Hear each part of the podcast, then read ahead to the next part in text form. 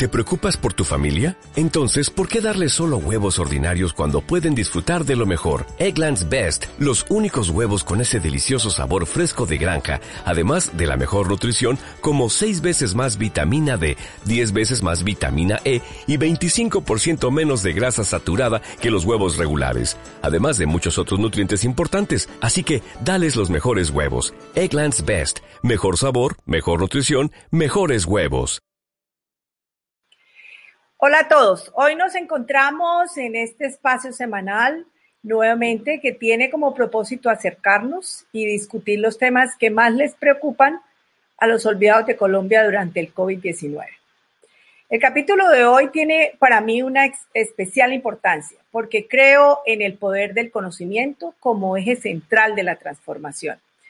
Este virus pues nos develó muchísimos vacíos que teníamos como sociedad y uno de los más importantes justamente es haberle dado la espalda durante muchos años al conocimiento, a la educación. Trabajar en educación es cuestión de responsabilidad, casi que de, supervivencia. Vivimos en carne propia lo que es no estar del todo preparado para los retos que inclusive la misma tecnología nos han propiciado. Y yo creo que ahí vamos a saber pronto cómo se siente estar en la línea de espera aguardando que otros países nos incluyan en su lista de beneficiarios para acceder a sus desarrollos del conocimiento, por ejemplo, como la vacuna contra el COVID-19. Aquí es donde, donde vamos a sentir la falta de innovación y de, y de poder haber trabajado en la tecnología y en la ciencia. Hoy vamos a hablar de la educación, un sector que toca mi corazón. Mi papá fue maestro y, y, de él aprendí el valor del conocimiento. Aprendí que la mejor manera para poder cumplir los sueños y transformar la realidad es estudiar. Por eso quiero abrir este espacio hoy porque tenemos que repensar los modelos educativos, que tenemos y tenemos como sociedad que entender que el conocimiento, de, en el conocimiento está la clave para la equidad. Para hablar de este tema, que es muy crucial para todos los colombianos, hoy invitamos a dos estudiantes. Daniel Obando actualmente cursa séptimo semestre de Economía en la Universidad del Valle y representa a los estudiantes en el Consejo Superior de la Universidad del Valle. Y nos acompaña Paula Valentina Bejarano, estudiante de octavo semestre de Ingeniería Industrial en la Universidad Pontificia Bolivariana de Bucaramanga. Bienvenidos, muchas gracias por haber aceptado esta invitación. Y vamos a, con la primera pregunta, ¿no? Cuéntenos cómo ha sido esa experiencia que han tenido eh, ya al terminar un semestre virtual. ¿Han logrado tener las herramientas? ¿Cómo han sentido la calidad de la educación eh, en, al terminar este semestre virtual. Vamos con Paula, que es ingeniera y que además de, necesita muchísimas cosas, además de, o sea, cosas eh, presenciales por los laboratorios. A ver, cuéntenos, Paula. Bueno, eh, después de haber terminado este semestre virtual de una manera pues totalmente diferente, surgen varias cosas y varios tal vez cuestionamientos con respecto eh, a esta situación, ¿no? En el campo de las ingenierías es muy complicado tal vez llevar un, un semestre de esta manera y, una, y un aprendizaje así, porque como anteriormente eh, pues se mencionaba, los, esta carrera y no solamente la mía, sino todas las ingenierías son muy prácticas entonces es muy complicado ver de manera virtual los laboratorios, eh, que es algo que realmente uno lo tiene que hacer presencialmente como para que el aprendizaje sea mucho, mucho mejor y ya pues obviamente al enfrentarnos más adelante eh, laboralmente, pues ya tengamos más idea de, de las cosas. Y pues obviamente esta situación ha hecho que tanto mi carrera como las demás ingenierías pues se vean bastante afectadas por esto. ¿Usted piensa que hay que cambiar algunas cosas? Por ejemplo, si el próximo semestre les tocara, pero escuchamos primero a, Daniel y luego me cuentan. A ver, Daniel. Decirles que ha sido un reto eh, que nadie lo tenía en sus planes, un reto que ha puesto a prueba todas las distintas instancias de la universidad, los directivos, los profes y nosotros, los estudiantes de pregrado y de posgrado. Ha sido muy difícil, debo reconocer que para los estudiantes ha sido demasiado complejo este sistema de ver clases de forma remota a través de dispositivos y aplicaciones, porque no podemos desconocer que a pesar de los esfuerzos de todas las universidades por, eh, digamos que sobreponerse a la crisis, la única universidad en Colombia preparada para esta crisis es la Universidad Nacional Abierta a Distancia, que todo lo hace a través de medios digitales y virtuales, pero digamos que en la Universidad del Valle, que es una universidad que tiene una presencia regional en la mayoría de los municipios a lo largo y ancho del Valle de Cauca, le ha costado mucho porque digamos que entran a jugar todos los factores de nuestra sociedad y, digamos que por ser pública, donde la mayoría de los jóvenes somos de estratos 1, 2 y 3, eh, evidencia y desnuda la fragilidad del Estado y también evidencia la, lo que decía usted ahora, esta profunda desigualdad que tenemos en Colombia y que han hecho que, que las adversidades le peguen mucho más duro a quienes, a quienes, a quienes están menos favorecidos en nuestra sociedad y en los distintos municipios del valle. No, no únicamente en Cali. ¿Y usted cómo ha tenido las herramientas necesarias para poder eh, em, eh, eh, estar en, este, en, en la educación virtual? digamos que yo las he tenido parcialmente. Todos los videos, así como este, los hago a través de mi celular, ¿cierto? A través de mi celular los videos y las clases. ¿Cuál es el problema? Que como todo es digital, es muy difícil en mi situación porque todo lo que tenés que escribir, todo lo que tenés que leer, todo lo que tenés que hacer, lo tenés que hacer pegado a un computador. Y en mi casa, eh, digamos que está, yo vivo con mis dos tías, mi prima y mi primo. Mi prima hace teletrabajo en el computador portátil y ella trabaja todo el día en el computador. Yo hago trabajos, leo y etcétera a medianoche y así mismo madrugo. Es, ese soy yo que tengo la fortuna de tener un computador en casa. Pero como les hablaba de la presencia regional de nuestra universidad, en el Valle del Cauca tenemos municipios en zona rural donde no hay energía, donde hay dificultad con el agua potable. Entonces, si no hay energía, pues menos va a haber internet. La Universidad del Valle tiene estudiantes eh, un porcentaje muy importante del departamento de Cauca. Tenemos una sede en el Cauca, zona rural del Cauca y de otros municipios de Colombia de difícil acceso que hace que no tenga las competencias, eh, las condiciones, perdón, las condiciones, las competencias sí las tenemos.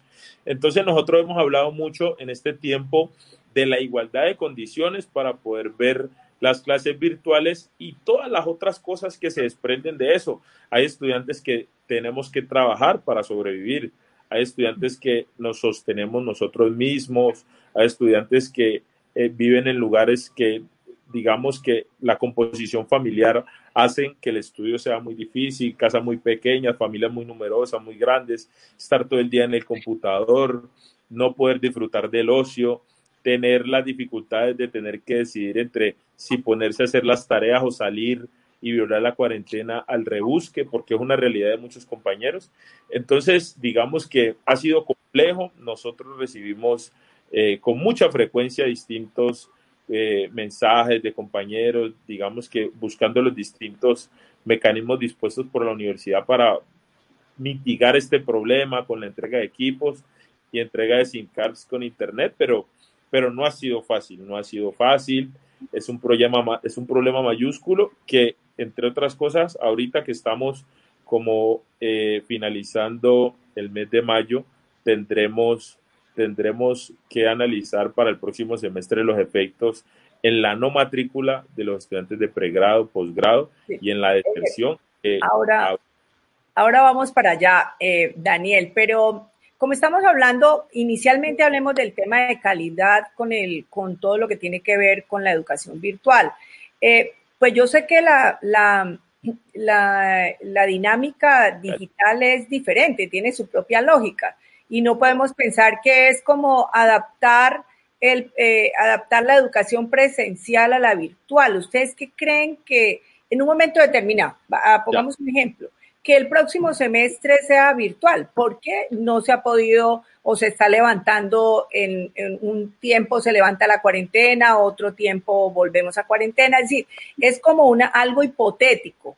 ¿Qué, ¿Qué, piensan ustedes? ¿Cómo debería de cambiarse esa educación virtual o cómo debería de darse esa educación virtual para que podamos tener una mejor calidad eh, eh, de la educación? Eh, primero las damas, ¿no? A ver, Pablo. Bueno, eh, yo pienso que hay dos aspectos que son fundamentales. El primero es que, bueno, todos sabemos que esto nos cogió de sorpresa a todos, tanto a profesores como administrativos, y muchos de estos, eh, en mi caso, muchos de mis profesores eh, tal vez no son tan amigos de la tecnología y como todo fue ya y nadie estaba preparado para esto, entonces yo creo que primero hacer una capacitación eh, con todo lo que tiene que ver tecnológicamente con los profesores. Me sucedió en lo personal que muchos de mis profesores tuvieron que vivían eh, lejos de la ciudad, en zonas rurales, entonces eh, tuvieron que salir a solucionar comprando una parabólica, o sea, muchas, muchas situaciones que dificultan la educación y el aprendizaje, ¿sí? Y lo otro que pues era lo que mencionaba Daniel anteriormente, tiene que ver con las personas que no cuentan con los recursos y es, ha sido también muy complicado para ellos el no tener un computador, el no contar eh, con el Internet suficiente para poder ver las clases de esta manera. En mi universidad, en la UPB, se estuvo haciendo también eh, lo de los computadores, de intentar darle computadores y sin cards con internet a los estudiantes que no tenían esta facilidad, sobre todo a los estudiantes que tenían que, que volvieron a su ciudad de origen y pues que la, el internet o la, la señal no es tan buena. Entonces, pues ellos intentaron de igual manera dotar a estas personas con cada uno de los implementos necesarios, pero aún así es muy complicado. Entonces, yo creo que si el otro semestre, eh, pues independientemente de la deserción de estudiantes que vaya a ver, que es muy lógica por ya otros factores que tal vez más adelante hablaremos, eh, yo creo que estos dos puntos son fundamentales, la capacitación tanto eh, para el personal administrativo y de docentes y el poder dotar a todos los estudiantes con los implementos necesarios para, para ver el semestre de esta manera. Bien, ahora Daniel, muy bien. Ah, ya, ahorita sí, digamos que ya, ya la cogí, pues usted dijo precisemos alrededor de la calidad de las clases, ¿sí? Entonces ahí hay que ser muy puntual. Las clases eh, Ahora, con el esfuerzo de los profes, con el esfuerzo de los estudiantes, uno entiende y trabaja sobre sus clases, pero la verdad hay que decirla.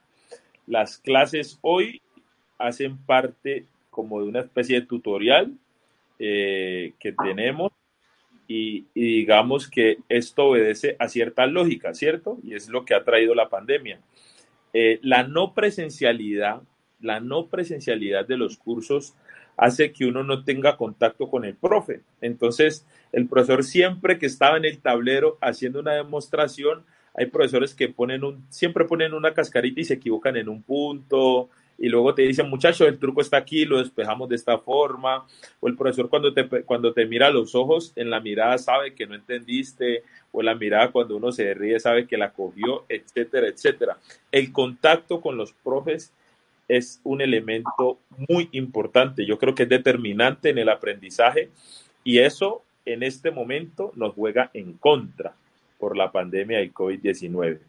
Hay otro elemento fundamental que ha sido muy complejo y es que nosotros por lo general en la universidad siempre tenemos la clase con el docente y aparte de la clase con el docente tenemos en algunas asignaturas monitorías y tenemos el horario de consulta del profesor. Entonces, uno, nos, uno a veces no entiende X o Y cosa y siempre tener la disponibilidad de ir a la oficina del profesor porque siempre lo tenés ahí. El profesor nombrado está en su oficina, te va a explicar, etcétera, además de las monitorías. En este caso, las monitorías académicas han venido disminuyendo porque a dudas penas podemos ver todos los cursos que tenemos que ver por aquí. Hay una ventaja y es que las clases quedan grabadas, pero aún así quedando grabadas no, es suficiente.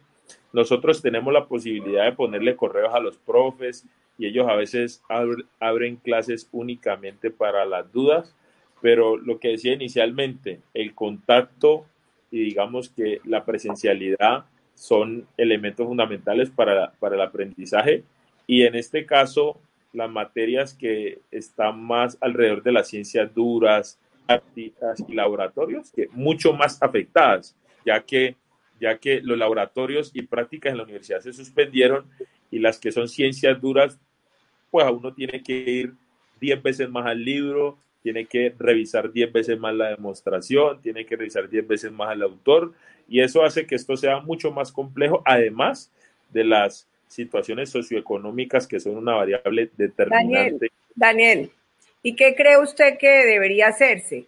Eh, ya nos dijo Paula que ella piensa que hay que capacitar los profesores, el personal administrativo y darle las herramientas a los estudiantes. ¿Usted qué piensa? ¿Qué más se podría hacer? Porque de todas maneras, fuera de eso, si vamos a hablar de la educación, tenemos que hablar de pensum académico, tenemos que hablar de distribución horaria, o sea, otras cosas. ¿Qué piensa usted? Como el, sí, tiene razón cuando dice que hay que hablar de la educación como un todo. En este caso, eh, la compañera dijo algo clave y es que hay que capacitar mucho, hay que capacitarnos alrededor de las nuevas tecnologías, de editar los, los cursos de forma remota a través de aplicaciones. Hay que avanzar en, ese crecimiento formal alrededor de, de, cómo dar estos cursos por aquí. Estamos de acuerdo. Pero eh, yo estoy casi seguro que muchas universidades han avanzado en esta dirección y no ha sido suficiente, señora Dylan. Yo debo decir algo. los esfuerzos de los profes, yo conozco profesores que se esfuerzan muchísimo por hacer que esto sea más ameno, que sea posible, que lo podamos sacar adelante. Y eso es muy importante y nos ha servido para mitigar este momento. Pero lo que yo mencioné al principio de la relevancia que cobra la presencialidad, es decir, el contacto entre los seres humanos a la hora de la enseñanza, yo creo que es un factor que, que, difícilmente pueda ser eh, compensado con otra variable, ¿sí?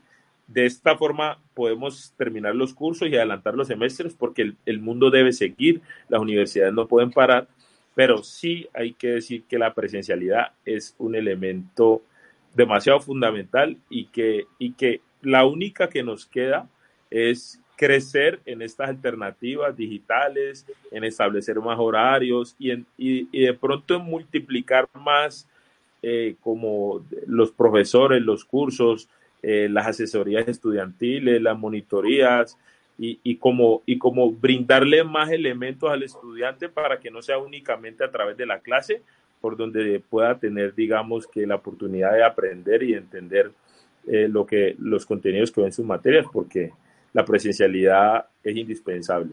Es indispensable. hasta ahora en tema de calidad eh, los he podido escuchar varias cosas. La primera que pues no es lo mismo la presencialidad es fundamental, tanto en economía, que no necesita tantos laboratorios, más si es en ingeniería o si es en medicina, es mucho mayor porque necesita mucho más presencialidad por el tema de los laboratorios y todo lo que tienen que aprender ya como tal, eh, como tal eh, en la práctica. Entonces, pues por supuesto esto, esto afecta un poco la, la calidad. La otra cosa es que al parecer, lo que, yo, lo que yo veo y lo que yo entiendo y lo que he hablado con varios estudiantes, es que han adaptado la clase presencial a la virtual, que no es lo mismo. Y lo que decías, eh, lo que decía, lo que decía Daniel, eh, eh horarios diferentes, pensum distinto, más profesores capacitados, o sea, y los mismos estudiantes. Yo creo que eso es muy importante. Y la otra cosa que también escucho a, Daniel hablando, eh, y habla de la, de la parte de la desigualdad, de cómo, de cómo eh, pues no es lo mismo en la Universidad del Valle, que tiene personas que son vulnerables, que son, tienen escasos recursos económicos y que no cuentan muchas veces ni siquiera con un computador. Eh, y en esto yo creo que las universidades, no sé en las universidades de ustedes, acá en, el, en el Valle, una universidad privada, que lo que está haciendo es prestarle los computadores a sus estudiantes. A me parece que eso es interesante. Por, por lo menos a estudiantes que no tienen cómo o que no tienen un computador, pues hacer, hacer toda esa, esa logística de prestarle los computadores. Yo no sé ustedes qué opinan. Bueno, esto a mí me parece que en medio de toda esta situación y en medio de todo lo que, de todos los problemas que ha traído esto, o sea, siento que es una de las mejores soluciones que las universidades pueden brindar, porque no todos, eh, ya sea una universidad pública o ya sea una universidad privada, que también tiene una gran cantidad de estudiantes que están eh, con ICETEX o con otros créditos estudiantiles y que tampoco cuentan con los recursos y no tienen estos medios, yo siento que es, eh, en medio de todo, es una muy buena solución que se les puede brindar a los estudiantes para mitigar un poco eh, todo este problema. Bueno, y Daniel, que lo dijo, se rió. No, me reí porque usted, usted dijo, habló algo que yo olvidé decir, que era los estudiantes de medicina. Yo no me, yo, sí, yo tengo amigos que estudian salud y me dicen que anatomía es durísimo. Entonces yo no me imagino ver anatomía y las cosas que hacen en el anfiteatro de forma virtual. Digamos que es mucho más complejo. Ahora bien, para hablar de las estrategias abordadas en las distintas instituciones, es muy importante. Yo creo que eh, esto es algo que muestra en ocasiones eh, el corazón de la gente, ¿no? El corazón de la gente del departamento, el corazón de los colombianos, ver que afloran distintas expresiones de solidaridad institucionales y paralelas a esta, ¿no? En la Universidad del Valle, la, dirección adelantó eh, entrega de equipos, tablets, mecanismos, porque ese era el reclamo, ¿no? No, quienes tienen los medios para ver la clase, hay unos que tienen los medios y no tienen la conectividad. Y hay unos que tienen la conectividad y no tienen los medios y hay uno que no tiene ni lo uno ni lo otro.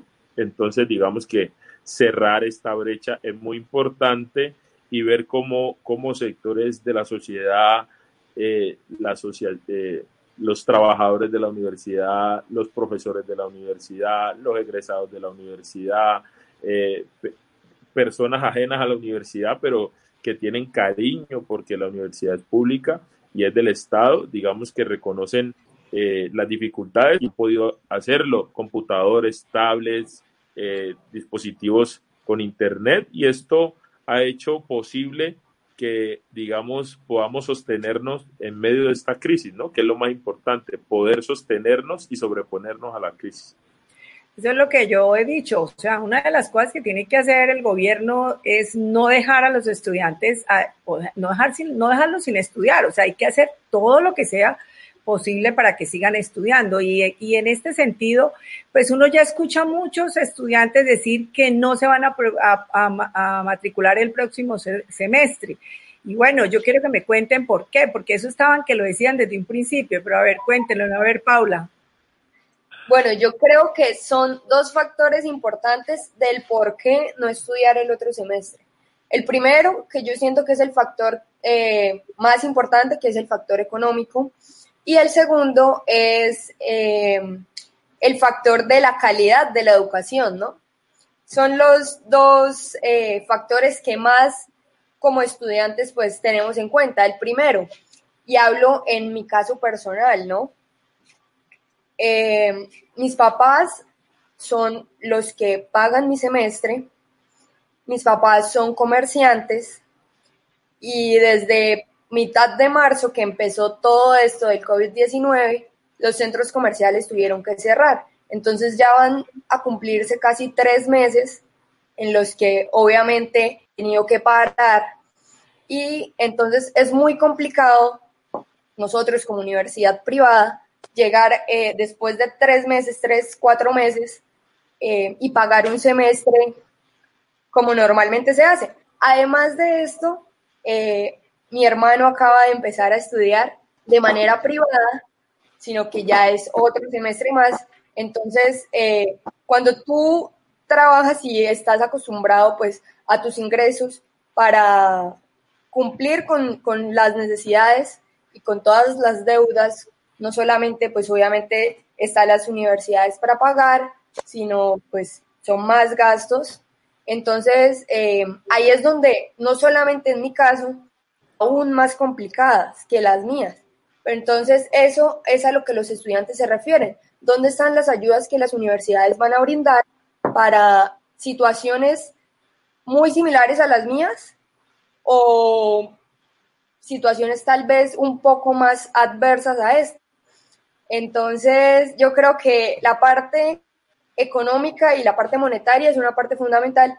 Y la otra, tal vez en, mi universidad, mucha gente sigue contando con los recursos, no se ha visto tan afectada económicamente, aunque yo creo que más del 50%, pues al fin y al cabo la economía del país ha estado eh, bastante afectada por todo esto, entonces muchos sectores y muchos eh, padres de familia que, o muchos estudiantes que también trabajan para conseguir esto se han visto afectados en su trabajo, que han tenido que parar, entonces sus ingresos pues en esto también se ven afectados y pues por eso deciden mejor no estudiar, porque no cuentan con el dinero y porque la universidad no está brindando los descuentos o las ayudas que, que todos estamos pidiendo. Y pues lo otro, hay unos que sí tienen el dinero, pero dicen y prefieren no estudiar porque es de manera virtual, porque ya se vio, pues este semestre ya se vio y dicen, no es lo que yo espero, yo prefiero esperar para poder aprender y poder eh, llevarlo como de una mejor manera. Entonces yo creo que son los dos factores más importantes, la economía y la calidad de, la educación. Y en, y en, ese sentido, Paula, ¿a usted la no, ha, no ha mostrado la universidad algún tipo de flexibilización en el recaudo para apoyar a los jóvenes? Que no en mi universidad se ha hablado de un 10% de descuento, que eh, la mayoría de los estudiantes han entrado en una gran inconformidad por eso, porque si estamos hablando de semestres de 6 millones de pesos, 7 millones de pesos, el 10% realmente no es mucho. No, no, no hay mucha como diferencia, ¿sí? Entonces, eh, los estudiantes que están queriendo hacer, o sea, la universidad nos saca un comunicado oficial donde diga, este va a ser el descuento, estas van a ser las ayudas. Solamente se está hablando pero la universidad ya dijo, se está haciendo el 10%. Lo que pasa es que los estudiantes están convocando asambleas y demás para que la universidad vea factible al menos hasta un 25% de descuento, que es lo que los estudiantes están pidiendo, más que facilidades de pago, porque al fin y al cabo, pues eh, muchos estudiantes siguen a crédito o lo que yo mencionaba anteriormente, y esto pues realmente no no genera muchas ayudas porque igual los intereses van a seguir corriendo. Entonces, lo que los estudiantes están pidiendo más que todo es tener un descuento que sea pues factible para las dos partes, ni que los profesores, o sea, ni que los profesores se vean afectados ni los administrativos en tener pues obviamente que se les reduzca el sueldo o algo así, pero pues en que la universidad entienda que los gastos igual eh, al menos en servicios no van a ser los mismos porque la gente pues no está, no está yendo, entonces pues se reducen muchos gastos y eso es lo que la universidad debe entender. Muy bien, Daniel. Esto es una pregunta muy buena porque, porque nos permite hablar en términos generales del tamaño de la crisis. Y lo quiero hacer de esta forma porque sin duda es un, es un problema estructural lo que estamos viviendo en la educación superior en Colombia, que tiene como origen un problema demasiado estructural que es la crisis ocasionada por el COVID-19 en el 2020. Una crisis que no es minúscula porque es una crisis que es mucho más fuerte que la última que tuvimos en el 2008 e incluso hay proyecciones que revelan que puede ser una crisis económica más fuerte que la de 1930, la Gran Depresión. ¿Por qué? Porque esto es una crisis que empieza como un problema de salud con una pandemia y que luego afecta a todas las esferas de la sociedad reduciendo la demanda agregada casi que a cero en muchos países del mundo. En Estados Unidos hay más de 30 millones de empleos que se han perdido. En Colombia vamos en más de 2 millones de empleos. Además de que la cuarentena golpea muy, muy, muy fuerte a, a, la informalidad, porque nadie puede salir y porque las restricciones hacen que no pueda haber informalidad. Y como bien sabemos, en nuestro país la informalidad es de más del 40%. Yo creo que es más de la mitad. 50%. Sí, señora. Según los subregistros y pues también teniendo en cuenta los datos oficiales del DANE, la informalidad. ¿Eso qué ocasiona? Que haya una crisis grande en que los hogares colombianos no tengan ingresos y que los hogares al no tener ingresos no puedan sostener su calidad de vida, ¿sí? Ya hablaba yo en mi clase de metodología de la economía en Hall hasta los RBC en cómo modelaban la economía a través del consumo y la teoría del ingreso permanente. Es una, es una teoría que supone que, los, que no hay crisis y que las únicas crisis vienen eh, producto de los efectos de los choques tecnológicos, no, no, no, digamos que no dimensionaban que había crisis como guerras o como pandemias, cosa que nunca había pasado a este nivel.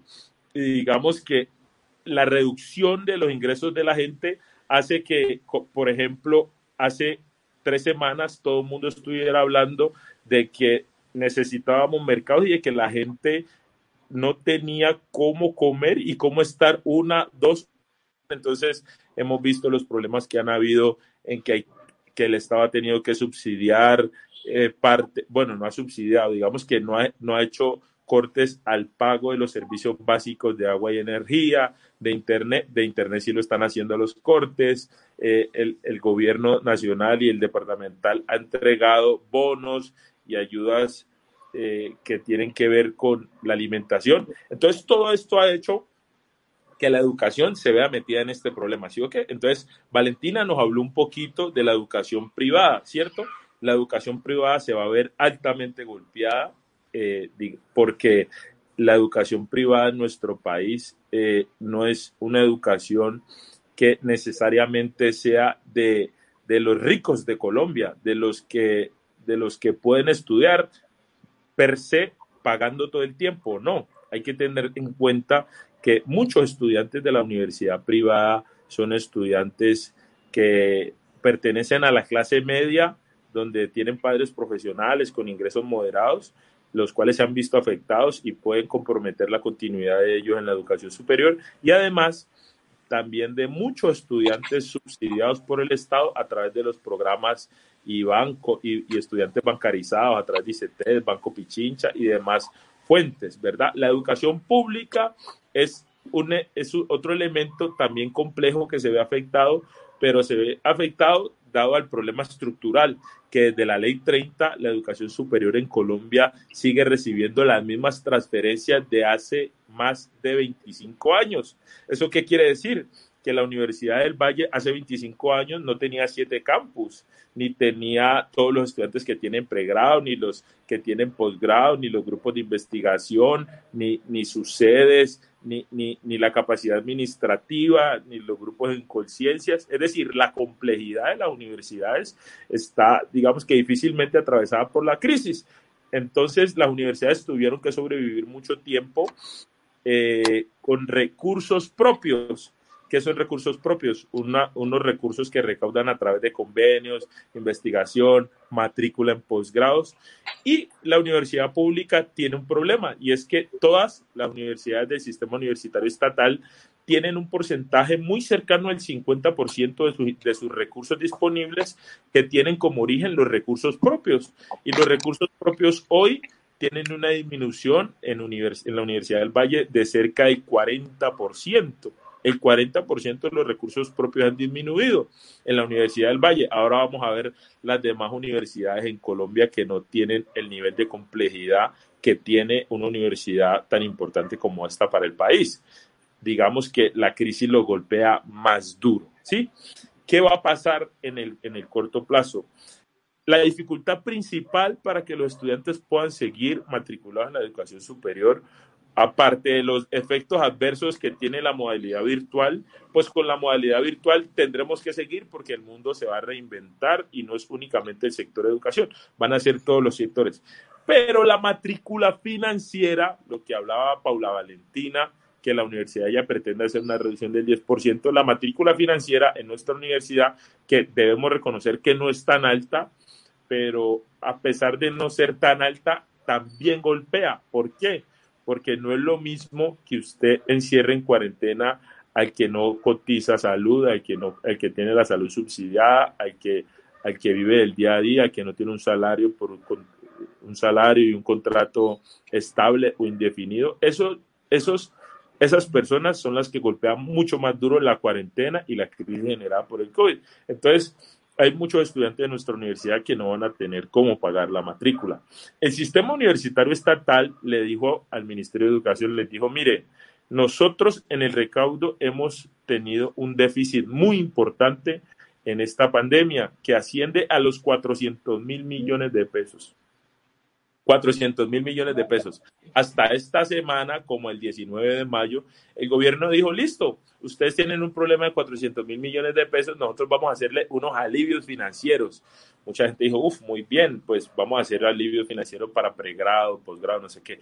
Los alivios financieros que propone el gobierno son de alrededor de 97 mil millones y 97 mil millones que se van a distribuir en las 32 universidades del SUE, digamos que recursos importantes, porque no lo podemos desconocer, pero que no son suficientes. No son suficientes para poder, para poder digamos que compensar la matrícula financiera. Yo pienso que se necesitarían como 300 mil millones. De, ah, eso, eso, eso, eso, más o menos es eso. Y a nivel nacional, ya se oyen voces en Santander, en la UIS, matrícula cero para los estudiantes de educación superior, en el Atlántico, en el Caribe, en el Pacífico, en el Valle y en el interior del país. Mucha gente empieza a decir matrícula cero, matrícula cero. Lo que pasa es que el gobierno le hace exenciones a los grandes emporios económicos. ¿Quiénes son los únicos que no se han visto afectados en la, en crisis eh, de forma pronunciada? El sector financiero, los bancos. ¿El gobierno qué hace? El gobierno les hace eh, como, como dirían algunos congresistas, les hace regalos, final, regalos tributarios y le hace, eh, ¿cómo fue que dijo la otra vez el Congreso? Eh, no, no al paquetazo. Entonces el gobierno nos mete unos paquetazos y les hace unos super subsidios y le tira unos salvavidas. Entonces el gobierno hoy piensa en subsidiar al, a los clubes de fútbol que toda la vida han sido ricos. Daniel. Usted lo que dice es que debe ser gratuita y que lo debe pagar la, el gobierno. Yo también estoy de acuerdo. El Estado. Incluso, incluso, yo estaría, yo estaría consciente como estudiante de economía, porque si no mis profes me regañan, en que, en que, en que, bueno, el Estado, los municipios, el país, siempre hay una restricción presupuestaria. Y digamos que esto no es un juego de suma cero. Busquemos un punto intermedio. Entonces yo le diría, listo, no, no, es verdad, ¿no? Hay personas que pueden pagar, como lo dijo Pablo Valentina, y es muy importante, listo, busquemos un punto intermedio. Si no tienen los 400 mil millones, pues mire, eh, como dijo usted, 300 mil, 250 mil, y le hace las transferencias a la universidad. Así la universidad tiene liquidez. Hay otra cosa que es muy importante decir de la Comisión Financiera del Consejo Superior, por ejemplo, de Univalle.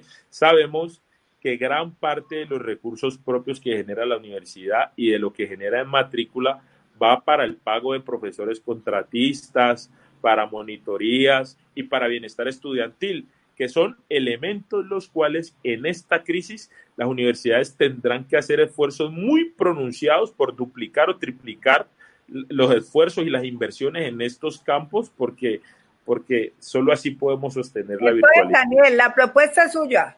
Propuesta, caracterizar los estudiantes.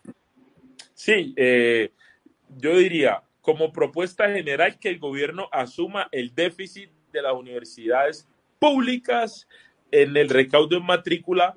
Yo creo, para generalizar y para no ser egoísta, digamos que de la concepción del problema, hay que, es importante decir, como dijo Paula Valentina, que las universidades privadas tienen en este momento unas reducciones en sus gastos y en sus costos importantes que se pueden trasladar a la matrícula de los estudiantes. Si usted tiene las reducciones de los profesores que tenían que desplazarse, de no sé qué, usted puede permitir que trasladarle las reducciones de los gastos de la universidad a la matrícula. Los estudiantes de las universidades públicas, eh, digamos que tenemos un problema distinto, pero en las privadas yo creo que una reducción cercana, como dice Valentina, del 25 o el 30% pueden hacer que, eh, que, que, digamos, en medio de esta pandemia se pueda amortiguar un poquito el efecto A Daniel, en las públicas, la propuesta es, uno, que el gobierno nacional aumente los recursos y que le haga la transferencia a las universidades para que de esa manera las universidades tengan caja, tengan flujo y así de esa manera pues los estudiantes paguen. Los que no tienen nada paguen cero matrícula. Los que pueden tener algún tipo de, de, de, pues que tengan más recursos, pagar un porcentaje de la matrícula. Es más o menos la propuesta, ¿o no? ¿Esa es la propuesta más o menos? Sí, la voy a precisar, la voy a precisar. Que el Estado haga la transferencia y asuma la matrícula de los estudiantes de estrato 1, 2 y 3 que tengan muchas dificultades para el pago. Esa información las tienen las universidades, las universidades tienen información de quiénes son y quienes puedan, en efecto, para, digamos, tratar de ser demócratas, porque hay que entender que nuestra universidad, la matrícula, no es tan alta como en otras regiones, puedan, digamos que poder estudiar y poder seguir con, con el semestre académico 2022. Bueno, muy bien. Ahora eh, yo quiero preguntarle a, a Valentina. por ejemplo, le, le, quiero como contextualizar algo de una universidad privada que yo pues conozco y sé que están haciendo todos los esfuerzos. Pero, por ejemplo, ellos qué dicen, si nosotros rebajamos el, rebajamos la, la matrícula, un porcentaje de la matrícula, a todos. Allá en esa universidad hay muchas personas que son de escasos recursos que además le ayudan a la universidad a pagar sus semestres. Entonces, va, esas personas no van a poder entrar porque no van a tener los recursos para poder hacerlo. Entonces, ¿qué, qué proponen? A ver si usted qué opina. ¿Qué proponen? Pues los que tienen, se caracterizan los estudiantes, los que tienen para pagar, pues pagan y nosotros podemos darle un descuento hasta del 50% a los estudiantes que, que son vulnerables. Paula, eh, cuéntenos usted qué propuestas están haciendo ustedes los estudiantes el de las universidades privadas para poder eh, mitigar un poco esta problemática económica para matricularse. Bueno, lo que están haciendo y lo que se está proponiendo, lo que los estudiantes están proponiendo es un descuento que es de que sea del 25 al 30%, que se considera según eh, los, los estudios que se han podido hacer sobre los ingresos y sobre todos los costos que tiene la universidad. Se está hablando de un 25 al 30%, que sea lo justo para todos, en donde ni los profesores ni los administrativos se vean afectados con sus sueldos o con alguna reducción de sus sueldos, ni los estudiantes se vean eh, afectados en pagar un semestre al mismo costo como si fuera presencial, teniendo en cuenta primero pues el sector financiero como lo decía anteriormente y teniendo en cuenta que estudiar virtualmente es totalmente diferente a estudiar presencialmente. Entonces ahí es donde yo hablaba de los recursos que la universidad eh, se ahorra, por decirlo así, y un ejemplo muy claro son los servicios. La luz obviamente no va a ser, la eh, no va a ser lo mismo que paga cuando los estudiantes están presencialmente ahorita. Eh, el mantenimiento de los equipos no es el mismo. Son los factores que la universidad, las universidades privadas deben tener en cuenta para que eso se vea reflejado en las matrículas de los estudiantes. Es más que todo esto lo que, lo que los estudiantes están planteando a, los administrativos y a los directivos de, las universidades. Listo, entonces yo quisiera como hacer unas reflexiones finales eh, de todo lo que hemos hablado. Eh, eh, primero, pues dos cosas importantes en, este momento que se termina el, semestre virtual. Uno, que es el económico para las próximas matrículas. Entonces, ustedes, la universidad pública que se ha subsidiado por el gobierno nacional, las matrículas cero de los estratos 1, 2 y 3, Creo que eso es muy importante. Segundo, eh, cuando se habla de universidades privadas, ustedes proponen el 25 al 30% de descuento, tras, eh, trasladando esa disminución de costos operativos de la universidad, trasladándoselo a la matrícula de los estudiantes. A mí me parece que esa es también una muy buena propuesta. El ICETES, pues también debe continuar con las medidas como periodos de gracia, ampliación de plazos, disminución de intereses, líneas de crédito flexibles y planes de alivio, que eso lo han venido haciendo el ICETES, que me parece que es muy importante para estas personas. La otra cosa es la calidad de la educación desde la virtualidad. Y ahí en ese, en ese caso, pues usted se habla de que no debe haber los mismos mecanismos de la educación presencial en la virtual, sino que debe haber otras cosas de capacitación de profesores, capacitación de administrativos, el poder lograr que hayan otros pensum, otras metodologías, distribución de horarios, cargas, cargas de, de, de, horas pues para, para estudiar. La otra cosa que me parece importante es que lo hablamos, que algunas universidades lo están haciendo, es garantizarle entre el Estado y las universidades a los estudiantes las herramientas en su casa, o sea, o prestarle los computadores o darle la posibilidad de, de créditos de pronto para que puedan comprar sus propias herramientas. Eso es fundamental para poder lograr que todos tengan la posibilidad de estar en la, eh, de tener la educación que, que, que, que deben de tener, porque ahora lo que tenemos que hacer es que todos nuestros jóvenes estén estudiando y eso, eh, eh, eso debe tener muy claro el Estado y debe hacer todo lo posible para que eso, para que eso se dé. Entonces, bueno, ya llegamos al final. Daniel y Paula, gracias por habernos acompañado en el ABC Dilian, por compartir con los colombianos todas estas problemáticas, las situaciones que viven muchos jóvenes en Colombia que de pronto no se visibilizan y que realmente es fundamental y que se ha dado por la crisis del coronavirus. En este caso, pues la afectación que han tenido los, los estudios universitarios. muchas gracias, Daniel. Muchas gracias, Paula, por habernos acompañado. Eh, eh, esperamos vernos en otras oportunidades porque este tema de verdad es bastante apasionante. Muchas gracias por la invitación. Bueno, Daniel, chao, que estés muy bien. Y gracias, Paula. Hasta luego, chao. Que llegamos al final de los olvidados en tiempos del COVID, eh, los estudiantes. Gracias por los que se conectaron y los que diariamente eh, escriben a través de las redes sociales. Un, un abrazo para todos y nos vemos en ocho días.